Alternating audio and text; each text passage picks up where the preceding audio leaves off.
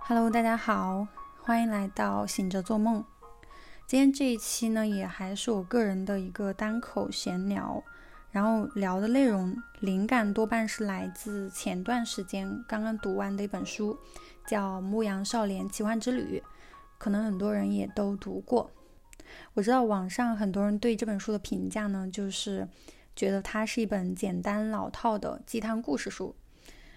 不过我个人觉得是有些书在某些阶段，在人生不同的阶段读起来会是有完全截然不同的感受。这可能跟我们的年龄没有关系，而是和我们的经历和我们的心境有关。毕竟一千个读者可能会有一千个哈姆雷特。所以今天也想借着读完这本书的感触呢，聊一聊关于梦想这件事情，以及在今天这样一个时代，我们普通人如何确定我们真正想做的事情。还是先简单的介绍一下这本书。书的作者呢叫保罗·科艾略，因为他是巴西人，所以这本书的原版呢是用葡萄牙语写的，但是后面也被陆续的翻译成了不同的语言。在超过一百七十个国家都出版并且发行，所以也可以说，嗯，相当有影响力。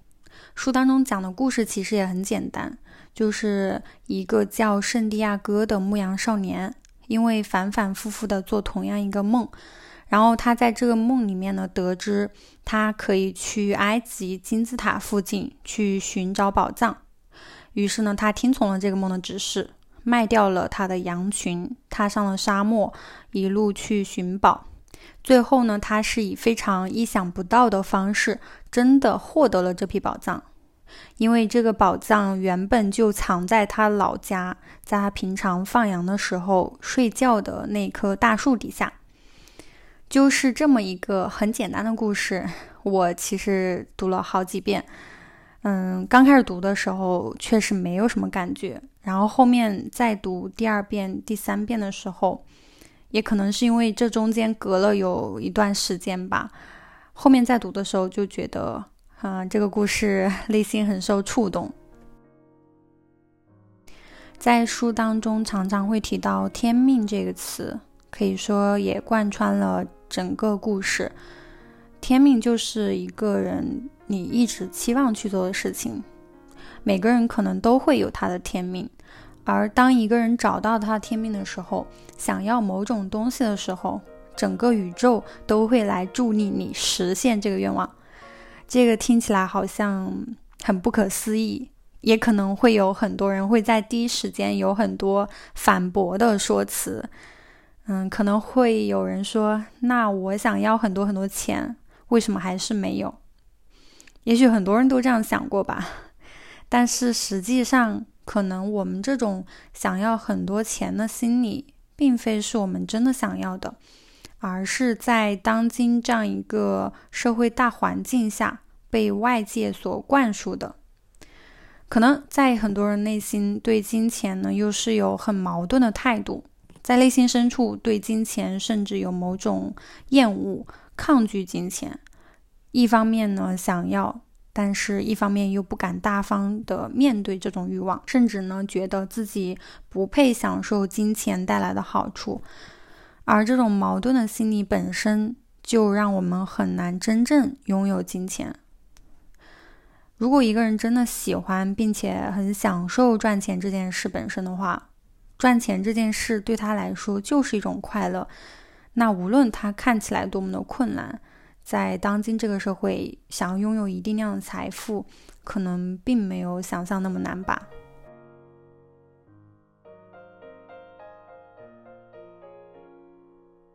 那回到天命这件事情上，它可能是我们每个人都有过的梦想，但是不是每个人都认为找到并且实现梦想是最重要的事情呢？我觉得这可能要看梦想对于一个人意味着什么。就拿书中的例子来说，少年圣地亚哥他在最初频繁做那个去找宝藏的梦的时候，其实他也并不确定是不是真的要去，因为他的父母是希望他将来能够成为一个神父，那种生活对于他们普通农家来说就已经很好了。而他自己长期以来也其实是习惯了有羊群陪伴，知道如何剪羊毛拿去镇上卖钱，生活可以算是安定而平稳吧。然后他中途也去找过这种吉普赛的老妇人去帮他解这个梦，尽管这个老妇人告诉他，他要试着去找这个宝藏，并且呢要把找到的宝藏分给这个老妇人十分之一，但是他在这个时候也还是没有选择相信老妇人所说的话，直到他最后在广场上遇到了一个老者，也就是书当中的萨冷之王。然后，这个萨冷之王告诉少年呢，他一定要去寻找宝藏，因为那就是他的天命，并且呢，他已经能够实现这个天命了。但是，尽管如此，尽管少年他已经知道了去找宝藏这个事情就是他的天命，呃，并不意味着这个过程就很顺利，或者是没有痛苦。当少年卖掉他的羊群来到非洲的时候，他想要寻找这批宝藏，但是呢，在第一天就被人骗光了身上所有的钱财，然后被迫在水晶店去打工。他这个时候的想法其实跟很多在追寻梦想的过程当中受到挫折、碰壁、想要退缩的人想的是一样的，就是会怀疑自己。然后想要回到原来那种熟悉的生活里面去，他想的就是，嗯，拿着在水晶店打工赚的这些钱去买一批羊，然后回去继续放羊，不要再去想宝藏的事情了。但是呢，就在他离开那一天呢，他又偶然了解到水晶店老板这个人他背后的故事。这个水晶店的老板，他作为一个穆斯林的教徒，其实也有自己的梦想。就是呢，有朝一日能够去到圣城麦加去朝圣。但是自从他经营这个水晶店以来，他亲眼看到了无数人从他的店门口经过，去了麦加，然后这些人兴高采烈的回来，而且在这些人当中，有很多人啊，甚至比当年的水晶店老板还要穷。但是他自己还是在这样日复一日的经营着这家水晶店，而并没有选择去卖家。对于水晶店老板来说，梦想在心中就够了，卖家呢是支撑他活下去的希望，让他能够忍受这些平庸的岁月，还有橱窗里面常年都不会说话的水晶。所以他反而害怕，在实现了这些梦想之后呢，就没有活下去的动力了。所以更宁愿把这个梦想保留在心中。这就像之前少年在广场上看到那个卖爆米花的人。这个卖爆米花的人，他小时候也想着要出去游荡，但是最后选择买了一辆制作爆米花的机器，然后年复一年的攒钱。真的不是每个人都会用同样的方式对待梦想。有的人像少年一样，要继续前往金字塔寻找宝藏，坚持梦想；而有的人则像水晶店老板一样，把梦想保留成希望，放在心底。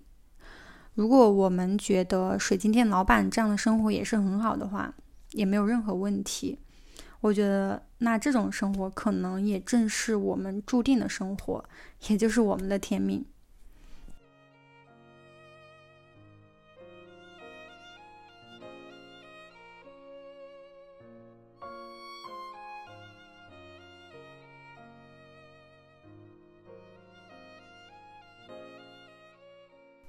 但是人的复杂性就在于，我们是有思想、有情感变化，然后多半也会去思考的生物，所以免不了会在物质生活得到满足之后，总会在某一天会去思考像人生的意义或者生活的意义等等。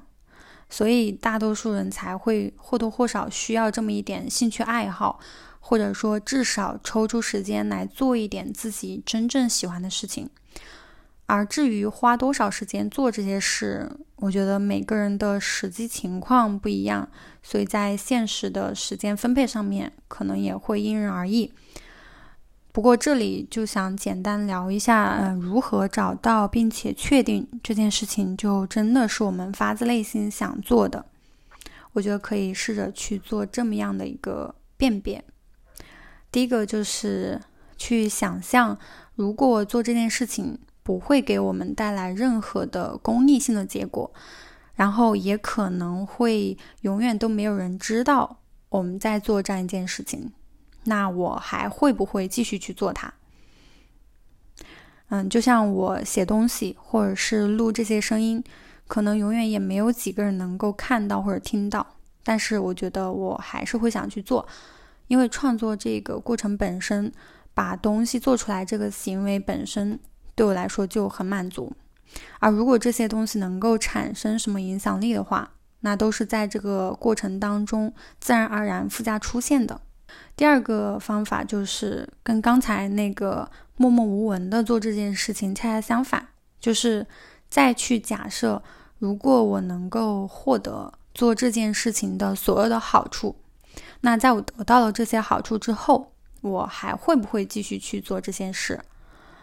答案如果是 yes，会继续做，那毫无疑问，嗯，这些可能就是我真的想去做的。再拿。运动打比方吧，就是如果说我已经通过运动，啊，减肥也成功了，而且身体也很健康，身材也变得非常好，甚至什么马甲线、腹肌啊这些的都不在话下，也有一大批的粉丝想要向向我请教，那我还会不会继续保持运动呢？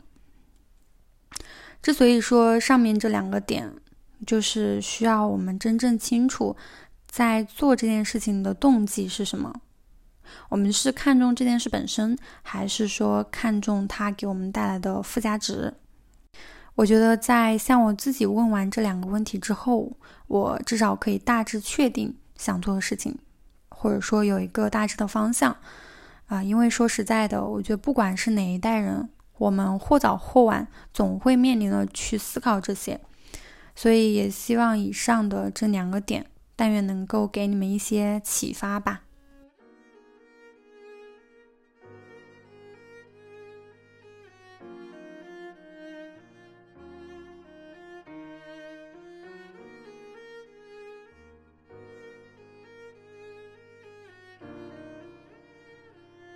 那再回到《牧羊少年》这本书当中。少年圣地亚哥，他在沙漠当中呢，还结识了一个赶驼人，并且和他成了好朋友。而这个赶驼人呢，他的经历也似乎在教会少年某一些道理。